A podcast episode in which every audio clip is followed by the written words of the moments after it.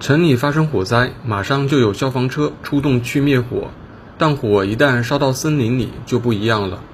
森林里地广人稀，崇山峻岭也多，大部分地方消防员根本无法到达。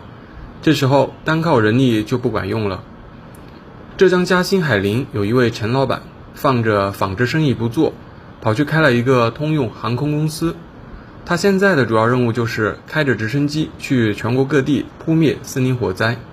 我叫陈伟世，飞行也是我一直的梦想。我们总共有七架飞机，我们公司还有两架重型直升机，刚刚从那个四川木里返回重庆基地。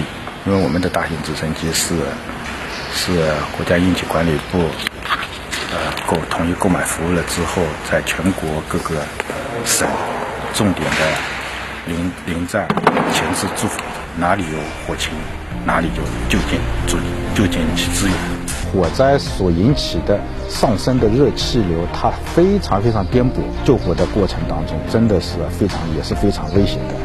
我们也是安全第一。就像去年吧，去年我亲自去灭的那个山西庆元那场火，都是在熊熊大火之中，所以那是非常恐惧的，感觉自己的渺小。啊，我们这么多直升机都在轮番的作业，感觉真的是叫杯水车薪，这个这几个字形容的非常恰当。但是我们还是要要配合地面，是吧？要集集中打打这种隔离线，有时候突然发现。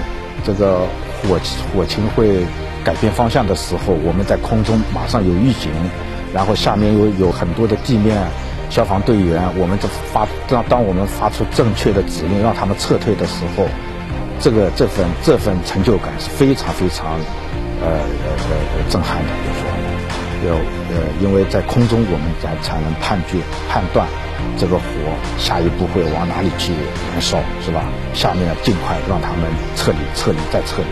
这个呢，就是我们的配置的一个救援栏。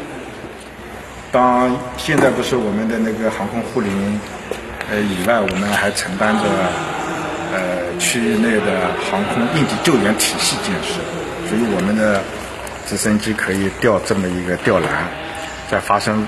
有有救援或者洪水啊什么有救援的时候，呃，就可以运用这个吊篮放到地上，人钻进去可以钻个十个人，然后最快速度调离危险的，这个挺好用的。现在我们刚刚在测试。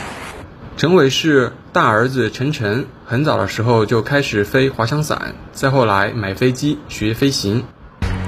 我儿子他也是刚刚部队回来嘛。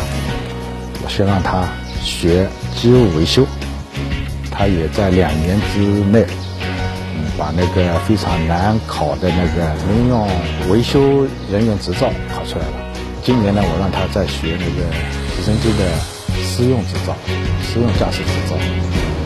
呃，我想让他从事这个行业，这个这个行业还是很有很有意义的。新华社记者夏亮、宋立峰浙江报道。